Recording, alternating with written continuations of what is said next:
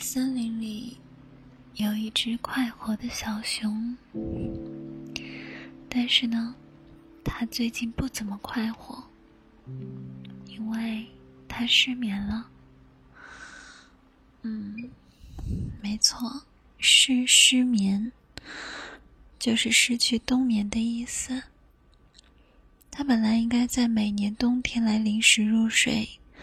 然后到来年的春天来临时醒来。森林里其他的小熊都是这样做的，唯独它这只特别的小熊啊，它没有办法按时的睡着。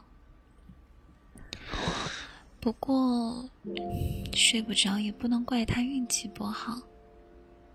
坦白的讲，小熊自己也要为此负了一大半的责任。在其他的小熊都在深秋时节吃得饱饱的，早早盖上舒服的小被子，准备入睡时，这只小熊还在忙着耍手机、玩游戏、聊八卦，兴奋的不得了。等他看见时间晚了，要睡觉了，肯定没有办法马上睡着啊。于是。他就在小床上翻来覆去很久，直到冬天快要过完时才能睡着。入睡的太晚，醒来的时间自然也晚了。等小熊一觉醒来，春天都快要过完了，已经到了炎热的夏天了。这就意味着小熊错过了整个春天的美好时光。包括漂亮的鲜花、饱满的浆果、甜美的蜂蜜，以及和小伙伴们快乐的玩耍。小熊很郁闷，他暗自发誓，下次自己一定要按时冬眠，早睡早起，千万不能再像今年这样了。可到了下一个冬天，原来的情况又重复了一遍。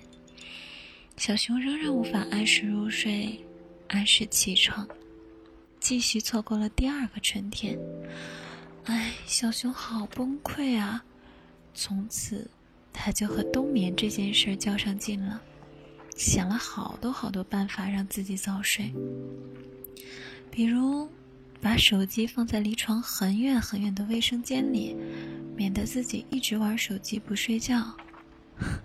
结果。一点用都没有，因为小熊躲在卫生间里玩了大半个冬天的手机，根本管不住自己。那强制自己早点起来行不行呢？即使睡得晚，也要春天一到就马上起床，这样下个冬天来临时，小熊就会很困，很想睡了。这样做效果也不好。在接下来的大半年时间里，顶着两个黑眼圈的小熊，都数不清自己被错认了多少回，是远亲家的熊猫表哥了。嗨，每次情况都很尴尬，而且，在没有充足冬眠的情况下，小熊在春天、夏天和秋天，也会一直没有精神、打瞌睡。没有办法和森林里其他的动物快活的玩耍，那这种早起除了给自己添堵之外，又有什么用呢？小熊没有办法了，太无奈了。更糟糕的是，他越是为了冬眠这件事犯愁，就越是睡不着，起来的也越晚，简直就就是恶性循环嘛。原本快活的小熊，开始唉声叹气了，愁眉苦脸，再也当不了一只快快乐乐、蹦蹦跳跳的小熊了。森林里其他的小动物们发现了小熊的不开心，大家都很担心，很希望能够为它做点什么。聪明的小狐狸特地召集了小兔子、小柴犬、小乌鸦、小浣熊。在内的小伙伴们一起来商量，大家说好了要帮小熊重新快活起来，所以在今年冬天下第一场雪时，大家约好了一起去小熊家，把蜷缩在床上干瞪眼睡不着的小熊拖了起来。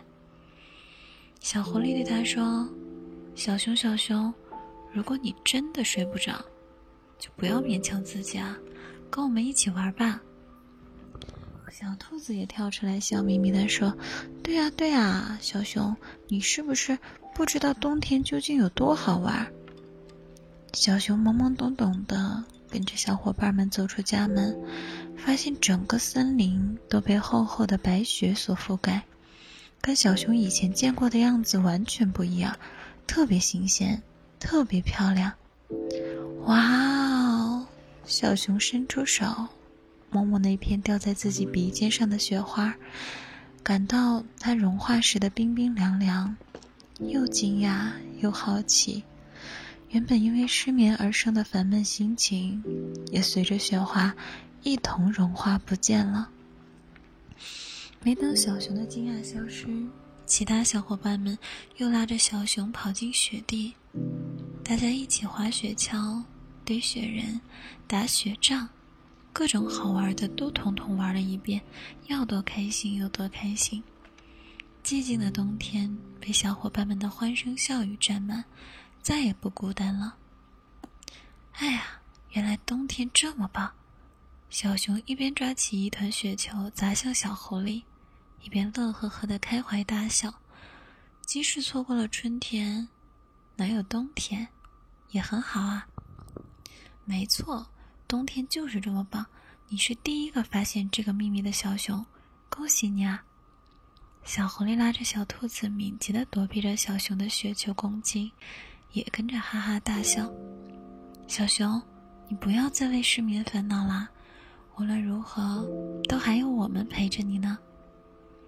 后来天色晚了，玩累的小伙伴们齐聚在小熊家里，围着温暖的炉火。吃又甜又软的松饼，小熊坐在沙发上，看炉火的光映得每一个小伙伴的脸上闪闪发亮，心里突然感觉到特别踏实，特别暖和。能和小伙伴们一起度过这么愉快的时光，即使睡得晚一点，好像也不那么焦虑了。这时候，小狐狸拿出一本童话书。说这是白鹿阿姨最近新写的睡前故事，我来选一个最甜的小故事给大家读一读吧。说完，小狐狸就翻开书，认认真真的读了起来。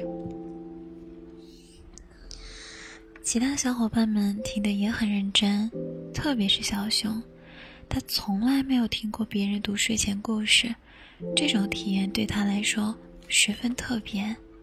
暖融融的房间里。除了炉火烧的噼啪作响，就只剩下小狐狸朗读故事的声音了。当这个故事快读完时，房间里出现了另一种声音。